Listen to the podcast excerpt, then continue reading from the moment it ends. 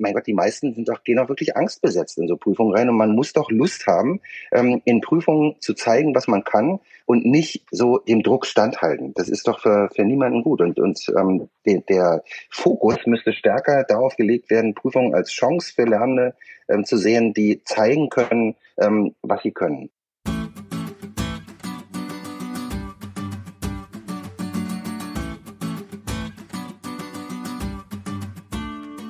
Willkommen bei der Marktplatzplauderei, dem Podcast von Lehrermarktplatz. Hier sprechen wir mit spannenden Lehrerinnen und Lehrern, mit Meinungsmachern aus der Bildungsbranche über ihre Herzensthemen. Unsere Gäste verraten ihre besonderen Tipps, Tools und Best Practices. Und das Beste daran, ihr könnt jede Menge für euch mitnehmen. Ich bin Judith und freue mich sehr, Host dieses Podcasts zu sein.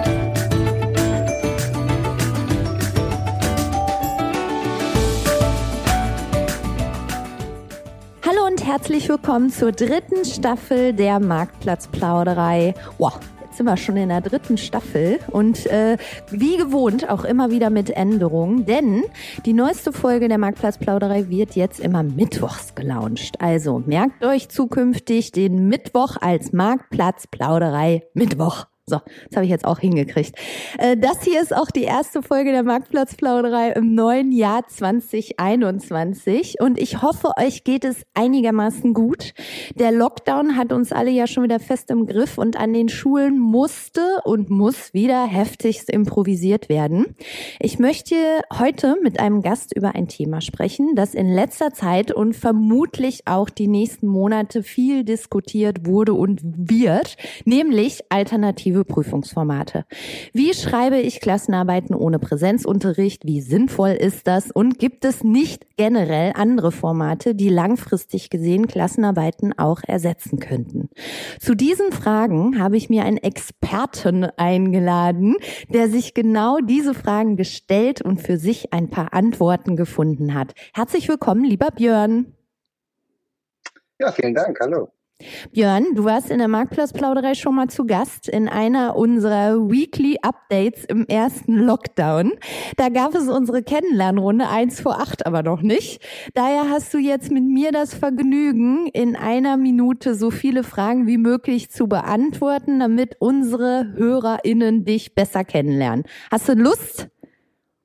Ich habe Lust und bin bereit. Gut, dann legen wir jetzt los. Ich stelle unseren Timer.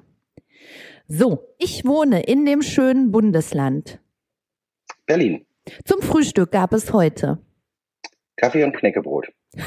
Was? Bist du auf Diät ja, oder was? du bist sonst ein Croissant-Esser, ich weiß Na, es genau. Ruhe, Ruhe. 2021 wird mein Bikini-Jahr. Also das äh, gibt jetzt nur noch Knäckebrot. Wunderbar. So, äh, du kriegst gleich zehn Sekunden doppelt drauf. Ich habe reingelabert. In meinem aktuellen Job mache ich Oh, ich bin äh, Schulaufsicht in der Evangelischen Schulstiftung Berlin-Brandenburg. Huch, für 32 ah, Schulen. Okay. Hm, kompliziert. Ich habe es trotzdem ja. versucht kurz. So. Stadtwohnung oder Haus auf dem Land? Beides. Ja, das ist spannend. Bier oder Wein? Bier. Okay. Lieblings-Twitter-Account? Äh, Joel Speranza. Aha. Das letzte Buch, das ich gelesen habe?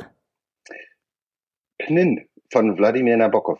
Ah, interessant. 10.000 Schritte am Tag, ein Problem oder kein Problem? Kein Problem. Ja, vor allen Dingen, wenn du mit mir deine Mittagspause im Volkswagen verbringst. Ne? Das ist überhaupt kein Problem. Zukünftig genau. ohne Croissant, sondern nur mit Knäckebrot. Dann geht's ah, ja. besser. Ah, nee, das ist mir zu langweilig. Ich bin raus. Okay, unsere, unsere eine Minute ist auch schon längst vorbei. Äh, danke, super gemacht. Ich hätte noch 10.000 andere Fragen an dich gehabt, aber ich bin mir sicher, wir treffen uns an dieser Stelle nochmal wieder. Wieso? Björn, wir steigen jetzt direkt ein und meine erste Frage an dich ist, kann man sagen, dass du gerne auf Klassenarbeiten und Klausuren gänzlich verzichten würdest? Jetzt kommt eine diplomatische Antwort, weil ich glaube, es gibt so ein größeren Zeithorizont und es gibt äh, aktuell pragmatisch drängende Fragen. Ich glaube, es ist sinnvoll, dass man langfristig im Blick behält, dass auch die heiligen Kühe eigentlich geschlachten, geschlachtet gehören. Also man muss auch das, was wir alle kennen seit 100 Jahren, auf den Prüfstand stellen und sollte zumindest ähm, andere Formen wählen. Also Abiturklausuren, ja, Klassenarbeiten, dass man da auch andere Formen findet. Grundsätzlich, glaube ich, kann man diese Funktion, die Klausuren und vor allen Dingen Abschlussprüfungen haben für die, für die äh, gesellschaftliche Verortung. Ja, schlimme Wort Selektion wahrscheinlich nicht ganz wegdenken, aber man sollte davon wegkommen, das in den Vordergrund zu stellen. Und es gibt eben in einem schmaleren Zeithorizont auch Möglichkeiten in den bestehenden Strukturen, die wir haben, da eine ganze Menge zu verändern. Deswegen vielleicht nicht ganz abschaffen, aber in sinnvolleren Formen durchführen. Genau. Und jetzt hast du dich ja nicht nur in Zeiten von äh, Corona mit diesen äh, mit diesem Thema beschäftigt, sondern eigentlich auch schon viel weiter voraus, also in der Zeit voraus. Ähm, warum denn eigentlich? Ja, ich habe immer festgestellt, also ich war ja immer äh, versuchte mal umtriebig zu sein. Ähm, ich sag mal, damit mir das auch Spaß macht, äh, den Schülern zum Lernen zu verhelfen, ja, im Unterricht, sag ich mal.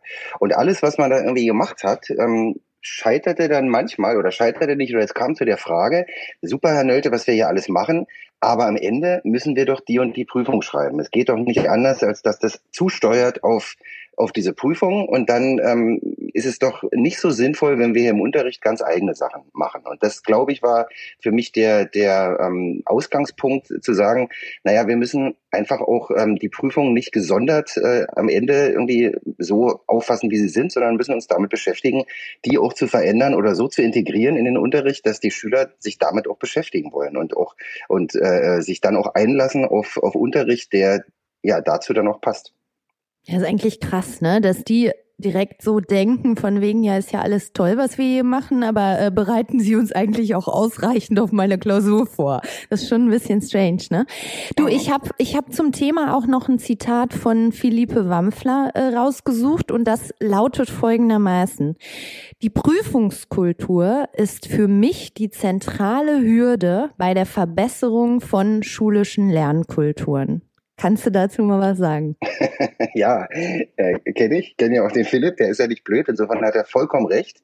Ähm, denn es läuft ja untrennbar. Das Lernen in der Auffassung von, von Schülern, vor allen Dingen je älter sie werden oder je eher sie dann auch auf, auf Abschlussklausuren oder auf, auf ähm, Prüfungen zulaufen, die jetzt ähm, dann auch mit dem Schulwechsel zu tun haben vielleicht, läuft es darauf hinaus, dass man das untrennbar damit verknüpft. Also ich, ich kann mir, das ist eigentlich genau passend zu dem, worüber wir eben schon gesprochen haben, ich muss auch ähm, Prüfungskultur verändern, um Lernkultur zu verändern. Beides hängt miteinander zusammen.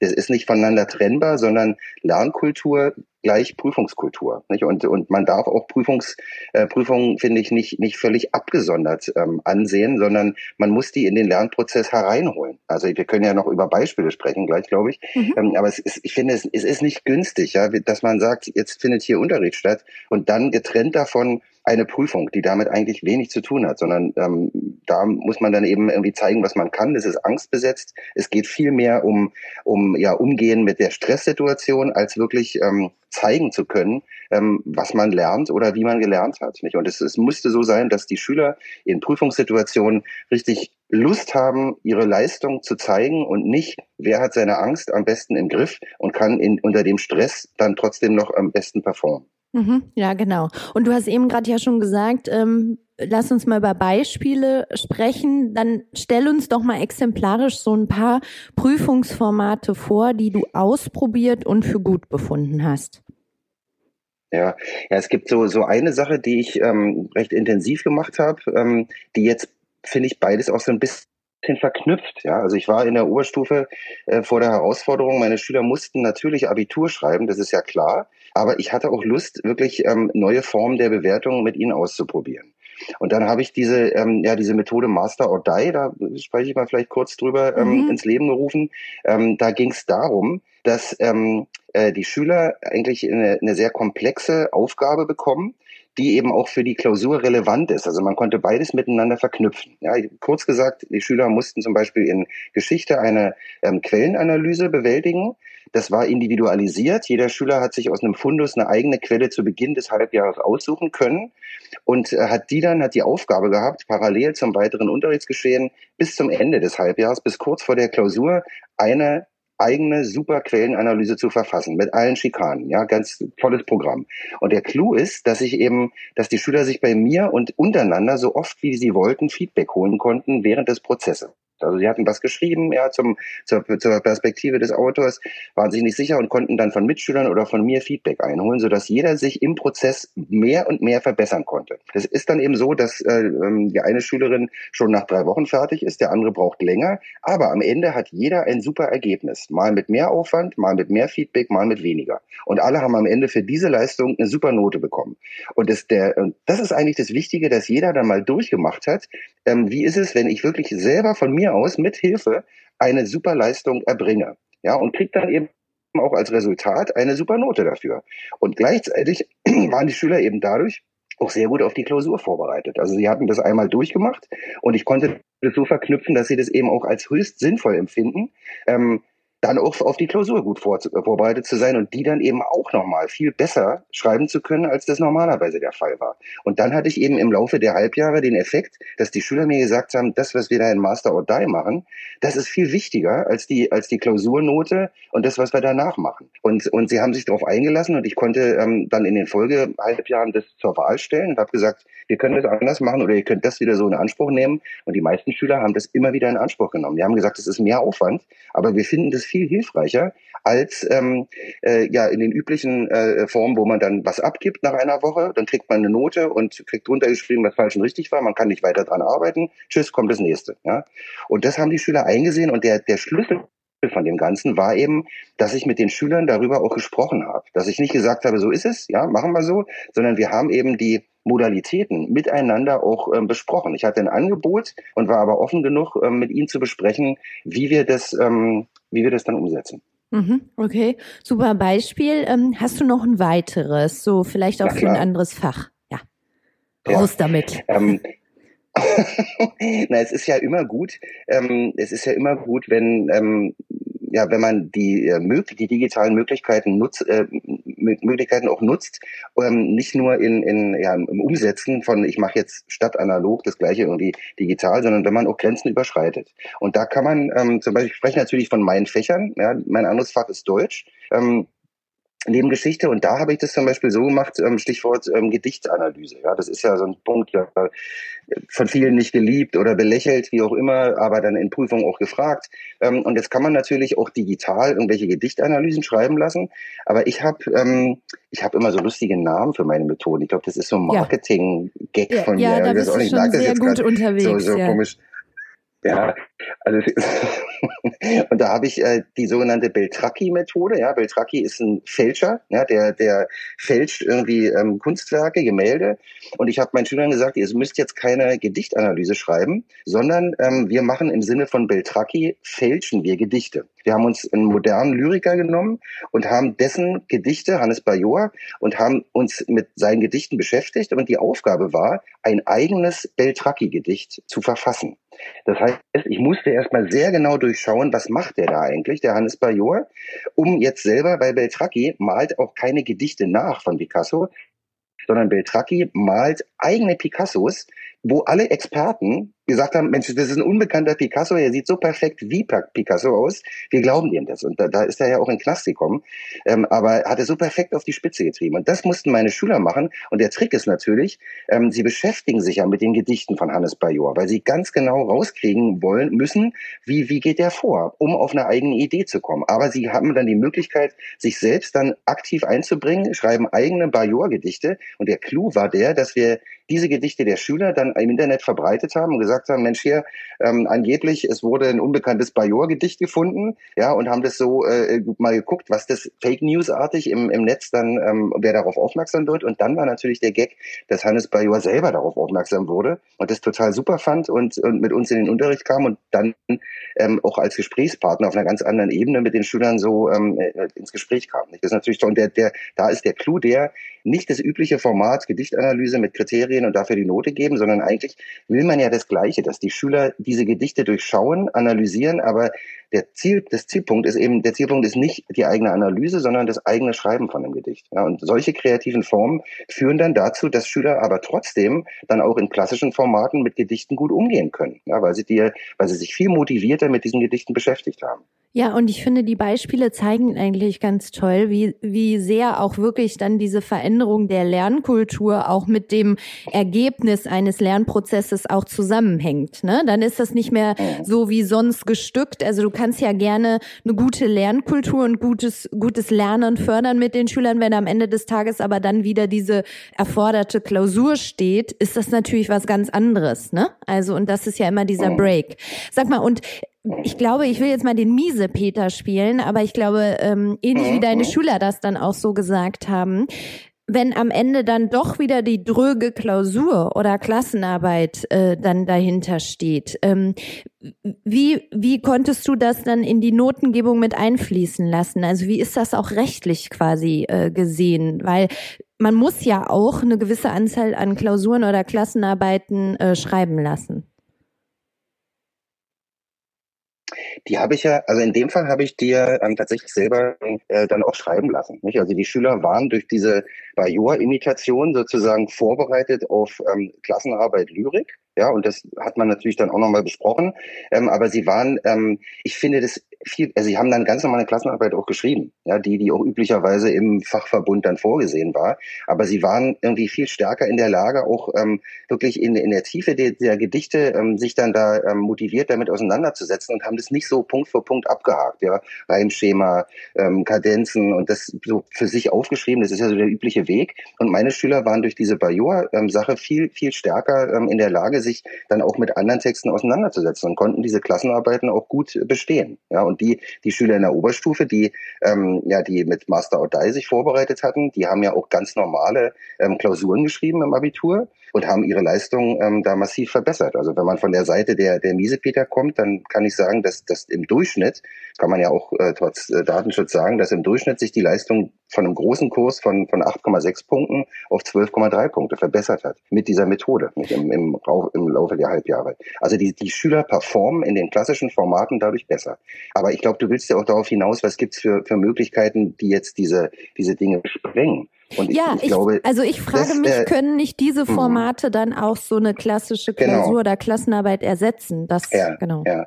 Und, und das, das ist, glaube ich, ich glaube, das wäre so auch mein, von, von deiner Ausgangsfrage her, wäre so die Idee, ähm, in einem längeren Zeithorizont Dinge auch dadurch zu ersetzen. Da hätte ich überhaupt nichts dagegen, dass man sagt, die Note von Master or Die am Ende, das ist dann die Note statt Klausur. Ja, das, das wird ja im Moment noch durch Verordnung verhindert, aber aktuell gibt es ja durch die Corona-Situation eine unglaubliche Dynamik. Ja, ich kenne äh, nun mehrere Länder, wo Erlasse dafür sorgen, dass plötzlich Klausuren ersetzt werden können durch häusliche Arbeiten. Ja, da gibt es von, von, von Abteilungsleitern der Ministerien Anleitungen, wie dann Klausuren zu Hause geschrieben werden sollen. Ähm, all das ist aktuell möglich und das wird ja auch schon praktiziert. Nicht? Es gibt ähm, ähm, ja auch schon genug Beispiele, nicht nur von mir, ähm, wo äh, dann äh, auch an verschiedenen Schiebereglern dafür gesorgt wird, ähm, dass die Schüler zu Hause Klausuren schreiben, dass die Schüler sich auch untereinander austauschen können. Wir haben an meiner alten Schule auch Beispiele eingeführt, wo die Schüler zusammenarbeiten. In Erdkunde, in, in Tests war es äh, ex, äh, extra geforderte Aufgabe, mit seinem Mitschüler zusammenzuarbeiten und darüber zu reflektieren. Nicht? Und, und in äh, Open Book äh, Klausuren, die aktuell stattfinden, ist es so, dass die Schüler eben zu Hause schreiben können, Klausuren mit sämtlichen Hilfsmitteln. Das heißt, der Erwartungshorizont ist nicht der, dass die Schüler alles auswendig Gelernte in der Klausur dann aufschreiben müssen, sondern man setzt voraus, dass sie sich von allem, an allem bedienen können, dass sie sogar auch ähm, Mitschüler fragen können. Und dann ist der Erwartungshorizont eben der, was machen die da draus auf der Basis, ähm, obendrauf an eigener Leistung. Und das funktioniert auch, wenn man die Schüler ins, ins Boot holt. Nicht? Wenn man mit Hendrik Haferkamp aus, aus Gütersloh spricht, der macht es und hat auch genau wie ich das sage, mit seinen Schülern gesprochen und da haben die Schüler zum Beispiel zu ihm gesagt, Herr Haferkamp, wir machen das alles, aber wir hätten gerne die Regel, dass wir die Eltern nicht fragen dürfen. Weil wenn ich meinen Papa frage, dann schreibt der die Klausur und darauf habe ich selber keinen Bock.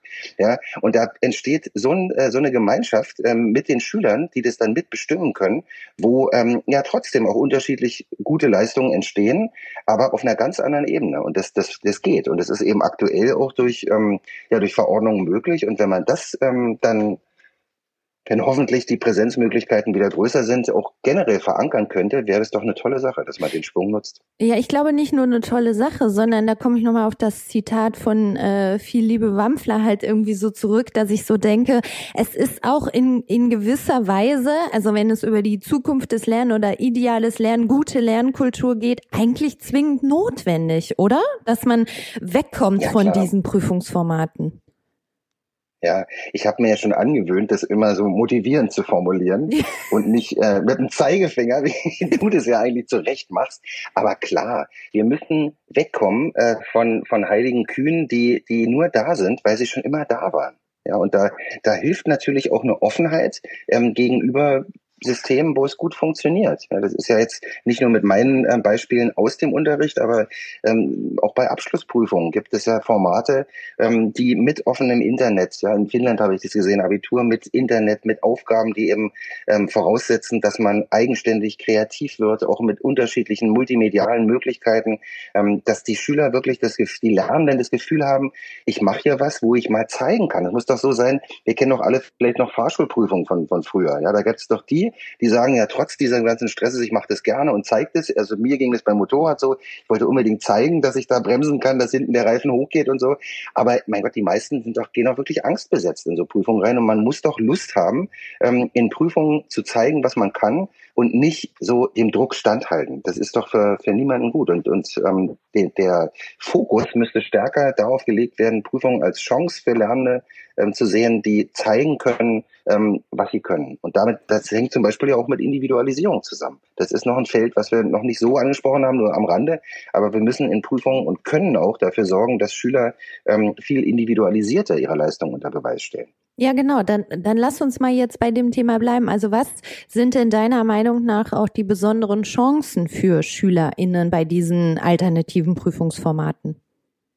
Sie können wirklich teilhaben an den Prüfungen, nicht im Sinne von, ähm, ich habe jetzt äh, in dem Fach eigentlich überhaupt keine Stärken, aber ich muss das irgendwie mitmachen, hinzu, ich kann auch in dem Fach zeigen, was ich kann. Ja, ich habe ähm, unter bestimmten Voraussetzungen, ähm, das war eine zehnte Klasse, die extrem leistungsstark war, das Programm schon drei Wochen vor Ende des Halbjahres abgespult hatte. Alle Noten waren sozusagen im Kasten. Habe ich gesagt, wir haben jetzt noch drei Wochen. Wir machen individuelle Projekte und ihr schreibt individuelle Klassenarbeiten. Und in dem Rahmen, ich habe Ihnen vorher gesagt, was im, in der Oberstufe auf Sie zukommt und jeder sollte sich überlegen, womit möchte ich mich klugerweise für mich selbst beschäftigen, wie soll meine Prüfung aussehen. Und dann hatte ich 17 verschiedene Klassenarbeiten, wo dann auch Schüler, die eigentlich mit Deutsch überhaupt keine Affinität hatten, aber zum Beispiel fantastische Leistungen erbracht haben. Ähm, eine Schülerin ist ganz kunstorientiert gewesen, hatte aber nie Analyse-Interpretationslust, sage ich mal. Und die hat in der Klassenarbeit die Chance bekommen, eine Kurzgeschichte, die sie vorher nicht kannte, am iPad selber zu illustrieren und das zu kommentieren, zu reflektieren, warum hat sie diese Art von, von visueller ähm, Illustration für diese Kurzgeschichte gewählt. Die hat noch, vorher noch nie so intensiv mitgemacht und sie konnte in ihrem, auf ihre Art und Weise ähm, eben doch ähm, daran teilnehmen und zeigen, dass sie auch mit Deutschtexten umgehen kann, eben auf eine andere Art und Weise. Ja, das, das zeugt, äh, führt zur Motivation und ähm, bei individualisierten Leistungsüberprüfungen kommt dann immer der große Einwand, na ja, es ist doch nicht gerecht, jeder hat da andere Maßstäbe, kann man das überhaupt vergleichen? Das, der Einwand lebt aber von der Illusion, dass ansonsten die Maßstäbe wirklich gleich sind und dass, dass Leistungsbewertung gerecht wäre. Ja, und da kann ich aus der Erfahrung, glaube ich, genug Beispiele nennen, wo ich das Gefühl habe, auch bei den vermeintlich objektiven Leistungsbewertungen ähm, ist das überhaupt nicht der Fall. Ja, und wenn wir, wenn wir dafür sorgen können, dass, dass Schüler motiviert ähm, Leistungen unter Beweis stellen wollen und wir ihnen auch Feedback äh, geben können und ihnen es auch begründen können, wie wir die beurteilen, glaube ich, ähm, hat man viel gewonnen. Ich finde, der, der Grundansatz ist ja auch schon ein ganz anderer. Während man so bei Klausuren und Klassenarbeiten ja eher von so Kontrolle und Überwachung eher getrieben ist, ist das ja bei, bei dieser Art mehr so, dass man Verantwortung auch sehr stark in die Hände der SchülerInnen gibt, ne? Und, und ihnen ja auch vertraut, dass, ne, dass sie da ein tolles Ergebnis, ihren eigenen Lernweg äh, äh, gehen und äh, auch was Gutes dabei rauskommt, ne? Also einfach so in ihre Hände legt, ne? Genau, das ist ein ganz, ganz, da sprichst du ein ganz wichtiges ähm, Ding an, dass ich glaube, dass das, äh, das hat ja auch mit Reflexion zu tun, nicht? dass die Schüler ähm, reflektieren und dass sie die Verantwortung genau dafür übernehmen und das auch als, als sinnvoll erachten. Ich habe in der Oberstufe auch versucht, ähm, Leistungsbewertung ähm, zu ermöglichen, wo Schüler Dinge produziert haben, mit denen sie sich dann fürs Studium ähm, bewerben können. Ein, ein Schüler hat zum Beispiel, ähm, ist jetzt leider auch wieder aus dem Deutschunterricht, aber er hat ähm, äh, ja, eine App programmiert, mit der ähm, literarische Texte sozusagen voranalysiert werden können. Nicht? Man gibt den Text in diese App ein und dann sagt der Text, vermutlich ist das ein Text mit einer personalen Erzählperspektive aufgrund der Pronomen und so weiter. Also so eine sehr technische Herangehensweise, aber auch ihn hat es eben ja zu, zu literarischen Texten geführt und er konnte diese Dinge ähm, mitverwenden, um sich dann für sein Informatikstudium zu bewerben. Ja, das, das Prüfung, das kenne ich aus England auch, nicht, dass, dass Prüfungssituationen und Prüfungsprodukte ähm, genutzt werden, um im Anschluss direkt ähm, dann den, das, die nächste Bildungsinstitution sozusagen anzusteuern oder den Arbeitgeber. Und, und dann gewinnt natürlich sowas auch eine viel größere ähm, Relevanz für den Schüler, als wenn man da jetzt äh, handschriftlich irgendwie sechs Seiten für den Lehrer abgibt und der ähm, legt es danach in, in, die Schul, in die Schulakte. Ja, so. Ja, und ich finde, in solchen Sachen werden ja auch so total so äh, Future Skills wie jetzt zum Beispiel auch Projektmanagement. Weißt du, durch die Selbstorganisation und so, die lernen ja, ja. unglaublich viel, was sie später dann auch super gut im Job einfach auch nochmal anwenden können. Und was ich auch so geil finde, ist, die, die Rolle der, äh, der LehrerInnen ist ja auch irgendwie eine andere, weil du hast eben in deinen Beispielen auch beschrieben, dass du auch gern die gesamte Lerngruppe einbindest, was die Bewertung angeht. Ne? Also auch Feedback Feedback von, von allen anderen einholen, dass du nicht immer als Lehrer in der Rolle quasi bist, zu sagen, ja, wie, wie bewerte ich das jetzt, sondern dass alle anderen da auch noch mal ihren Senf zu geben, ne?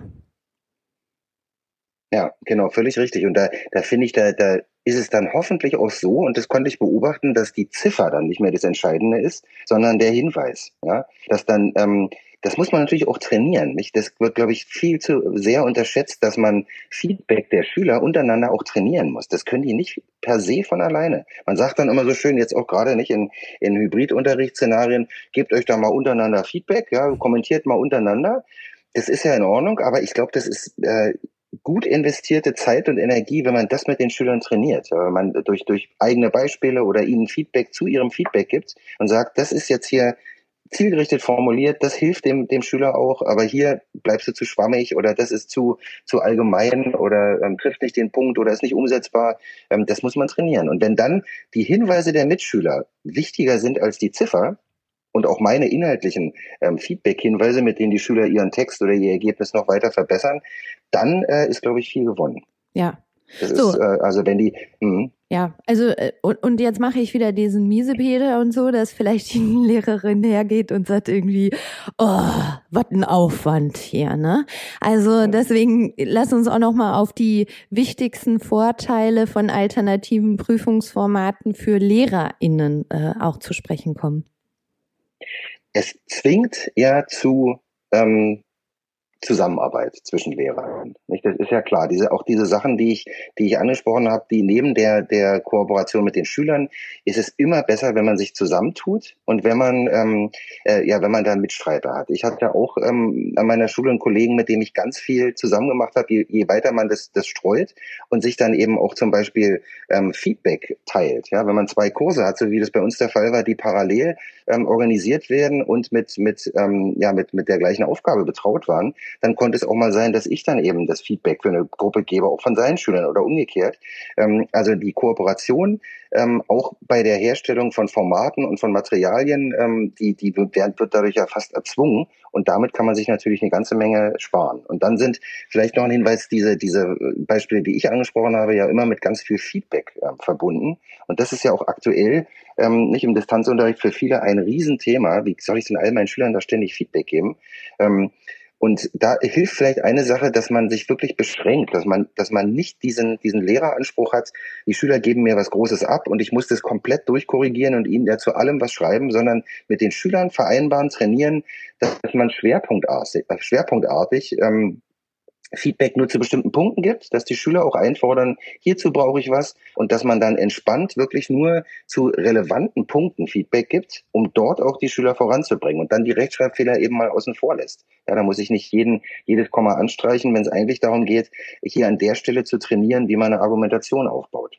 Ja, und äh, eigentlich auch im Rahmen des Lernprozesses, ne? Also kontinuierlich Feedback und nicht, dass man dann auch als Lehrer jetzt genau. oder Lehrerin am Ende des Tages dann den riesigen Stapel oder die, es ist ja meistens nicht nur einer, es sind leider sehr viele, dann da liegen hat und selber auch so ein Grauen hat, ne? Weil man das ja alles einfach durchackern muss. Da würde ich dich auch gerne nochmal fragen, ich weiß, dass du auch ähm, andere Formate an Feedback gerne ausprobierst, also zum Beispiel Audio oder Video. Kannst du dazu noch was sagen?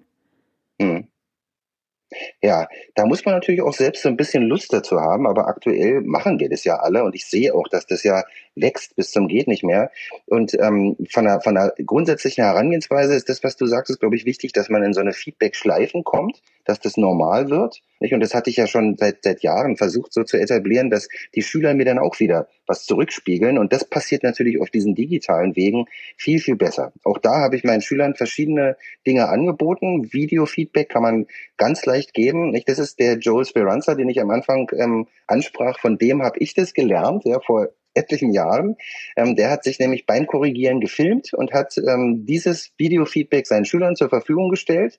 Ähm, die Schüler haben, hören die Stimme des Lehrers. Man kann sich ja überlegen, ob man dann auch sein Gesicht mit einblenden will oder nicht. Da gibt's, da könnte man nochmal eine extra Folge draus machen. Da gibt's ja viele Formen, wie man das machen kann. Und die Schüler ähm, haben sich bei mir entscheiden können, wollen sie das Feedback so als, als Video-Feedback ähm, haben oder als Audio oder als Kommentare. Nicht? Da hat jeder auch so bestimmte Vorlieben.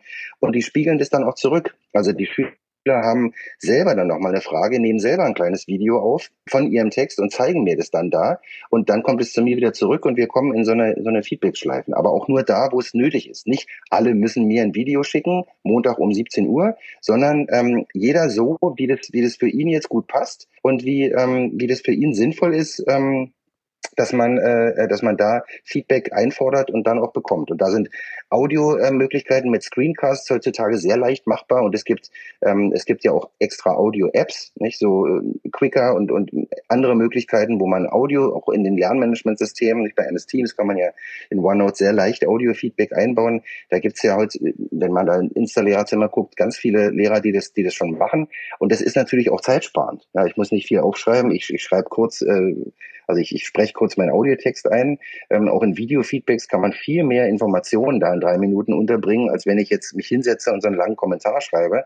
Ähm, also das sind Möglichkeiten, die mir Spaß gemacht haben immer, die zeitsparend sind und die für die Schüler auch attraktiver sind. Und durch die persönliche Ebene auch nochmal was ganz anderes auslösen. Ja, jetzt sag mal, ist vielleicht eine doofe Frage, aber welche Rolle haben denn insgesamt für alternative zeitgemäße Prüfungsformate digitale Tools? Also du hast jetzt immer viele erwähnt und genannt, ähm, mhm. aber geht's auch ohne? Es spielt schon eine große Rolle, dass die Möglichkeiten wachsen und dass auch der, ja, wie in deinem äh, klug ausgewählten Zitat von Philipp, ähm, dass die Lernkultur da ja auch eine Rolle spielt. Ja, in dem Moment, wo ich mich auf das Digitale einlasse, dass ich mich auf den Gedanken einlasse, dass Texte nicht geschrieben, fertig, unveränderbar sind, sondern dass mal der Gedanke Einzug hält, dass Texte immer veränderbar sind. Nicht, wenn die Schüler im Studium Texte schreiben, dann ist klar, dass die sich immer weiter verändern, dass, dass da andere äh, Mitstudierende mitschreiben, Kommentare geben, dass die verändert werden, dass die wachsen. In der Schule ist es immer so, Abgabe der Interpretation an dem und dem Tag, dann schreiben wir es per Hand auf, kann nicht mehr verändert werden, fertig. Das sind ja so Prozesse in der Lernkultur, wenn man sich darauf einlässt, auf eine Veränderbarkeit, auch auf eine Kommunikation miteinander, ähm, dann hängt es schon sehr stark mit dem Digitalen zusammen. Und die, die digitalen Möglichkeiten ähm, sind da jetzt nicht nur Werkzeuge, mit denen ich jetzt viel leichter Feedback geben kann, viel leichter auch digital schreiben kann, sondern verändern eben auch die, die Kultur des, des Umgangs miteinander. Und das ist für mich immer noch viel, viel wesentlicher, weil es eben bei den Schülern auch voraussetzt, die müssen sich jetzt wirklich selber organisieren können, die müssen Eigenverantwortung übernehmen, müssen lernen, wie sowas geht. Und das ist eigentlich die, die viel wichtigere ähm, Kompetenz und die, die viel wichtigere Voraussetzung, als jetzt ähm, ganz genau, welches Tool setzen wir ein. Da gibt es verschiedene Möglichkeiten. Ja, jetzt, äh, ich muss mal eben kurz sagen, wird äh, hm. Philippe, für Philipp einfach nur ausgesprochen. Sorry. Also falls er jetzt uns zuhören sollte. Ich sage immer Philipp, aber vielleicht. Ich weiß nicht, wer von uns kann, muss er selber mal sagen. Ja, das muss er selber mal sagen. Da müssen wir wirklich mal fragen. Also wenn du das hörst, bitte schreib uns mal. Ich würde da, ich zitiere dich so häufig und vielleicht nehme ich den Vornamen immer falsch. Ja. Äh, so, Björn, jetzt ist ja bei dir so, ich meine, du bist ja auch echt jemand, jemand, der schon seit Jahren sich viel mit diesen ganzen Themen beschäftigt und all jedes neue Tool, den heißen Scheiß da irgendwie kennt und auspackt und ausprobiert. Ne? Aber wenn ich jetzt bisher als Lehrerin da noch gar nicht so viel Erfahrung habe, aber jetzt solche Prüfungsformate mal ausprobieren will, was würdest du vorschlagen? Wo fange ich an? Wie gehe ich denn jetzt mal vor? Das ist natürlich sehr stark fächerabhängig. Ja, wir haben ja, ich habe ja jetzt sehr stark ähm, von, von meinen Fächern gesprochen. Wenn ich in Mathe jetzt zum Beispiel die Idee habe, ich will was Neues machen, ja, da ist so eine Idee von Mathe-Kollegen zu sagen, ich stelle nicht eine Aufgabe und ähm, und dann müssen die Schüler die Lösung irgendwie da herauskriegen, aufschreiben, sondern ich gebe auch die Lösung vor und die Schüler müssen mir erklären, wie kommt es zu dieser Lösung? Ja, müssen den Rechenweg reflektieren und müssen das aufschreiben. Das wäre vielleicht so eine Idee in Mathe, was Neues zu machen, wo ich dann ähm, dazu auch Feedback geben kann und wo ich in, im ganz Kleinen anfangen kann. Die Schüler, also das Zentrale ist, glaube ich, so ein kollaboratives Dokument, dass die Schüler auch digital ihre Sachen aufschreiben können und nicht ähm, ja, auf Papier aufschreiben, Foto machen und das bei Moodle einstellen. Also ich würde mich irgendwie in meiner Umgebung versuchen, damit anzufreunden, dass die Schüler auch digital produzieren können, ob das jetzt ein Text ist oder ob das jetzt äh, in Mathe irgendwas ist, wo sie was aufschreiben können, so dass ich dazu auch leichter Feedback geben kann. Und ich würde mit meiner kleinen Idee, mit der ich, mit der ich anfange, würde ich mit Kollegen sprechen und würde das auch ganz offen an die Schüler herantragen. Ich würde den Schülern sagen, pass mal auf, ich habe die und die Idee und so möchte ich das dann auch bewerten. So ist meine Idee. Ähm, aber sagt mir mal, ob das so für euch in Ordnung ist oder ob ihr Vorschläge habt, wie wir das vielleicht noch anders machen können. Und man kann sich gar nicht vorstellen, wie die Schüler ähm, dann auch auf was für Ideen die kommen. Das habe ich so oft erlebt, dass, dass Dinge, die wir gemacht haben, dann auch tatsächlich Ideen von Schülern waren oder auch Vereinfachung, um ehrlich zu sein. Ich habe oft viel zu kompliziert gedacht und wenn man jetzt ähm, irgendwie im, im Twitter oder Installiererzimmer Sachen sieht, denkt man vielleicht, oh Gott, ich muss das so ganz kompliziert machen. Und dann haben die Schüler oft gesagt, es geht doch viel einfacher. Wir machen es einfach so. Ja, wir müssen da jetzt nicht extra nochmal in das andere Tool, sondern wir nehmen einfach das Google-Dokument und da machen wir alles drin. So zum Beispiel. Ja. Ja, und, und weiß nicht, ob das jetzt ähm, hilfreich war, aber ähm, klein anfangen, digital produzieren lassen, mit Kollegen absprechen, und mit den Schülern ähm, das Vorhaben besprechen und da auch sich wirklich auf Feedback einlassen. Ja, und, und, und hast du noch mal einen Tipp, ähm, wo man zu diesem Thema bei dir oder auch an anderer Stelle noch mal etwas nachlesen kann?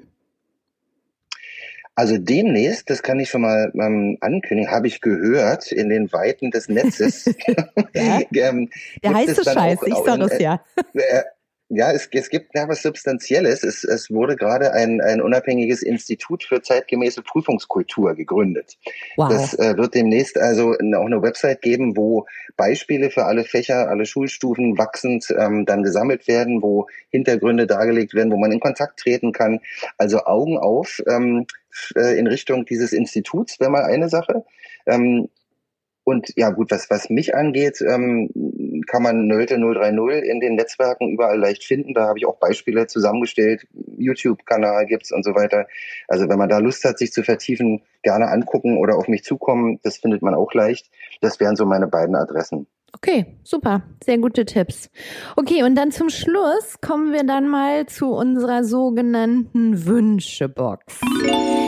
Wenn du einen einzigen Wunsch ans Bildungsministerium richten könntest, welcher wäre das? Äh, Mut zu haben. Ich glaube, äh, es, es fehlt an Mut. Also es ist so, dass auf allen Ebenen natürlich Ängste irgendwie bestehen und es fehlt an Mut, ähm, wirklich auch mit, ja, mit dem Kreis der, der Ratgeber vielleicht so zu setzen, ähm, dass man da ähm, sinnvoll beraten wird und dass man dann auch mutig ähm, Dinge entgegen von, von Ängsten und Einwänden durchsetzt, mit dem Ziel eben im Kern das Lernen der Schüler möglichst zu befördern, an allen Ecken und Enden und auch von der Prüfungskultur her. Also habt Mut, das ist ein ganz altmodisches, ähm, aufklärerischer Anspruch, aber das wäre so mein zentraler Wert. Ich glaube, das ist immer ein, ja, ich glaube, das ist immer ein wichtiger Treiber. Also von daher finde ich das ziemlich gut. Lieber Björn, so, vielen lieben Dank für ja. deinen Besuch hier in der Marktplatzplauderei. Ich äh, freue mich persönlich auf unseren nächsten Spaziergang im Volkspark und äh, wünsche dir jetzt noch einen schönen Tag. Also tschüss, mach's gut. Vielen Dank, wünsche ich dir auch. Ciao. Tschüss. Liebe Hörerinnen und Hörer, ähm, vielleicht diskutiert ihr die alternativen Prüfungsformate mal mit einer Kollegin oder einem Kollegen und vielleicht könnt ihr das Thema dann auch mal ins ganze Kollegium tragen.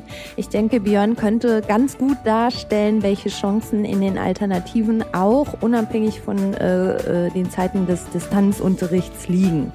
Aber genug der Empfehlungen. Wir hören uns nächsten Mittwoch am Marktplatz Plauderei Mittwoch wieder. Lasst es euch gut gehen. Tschüss.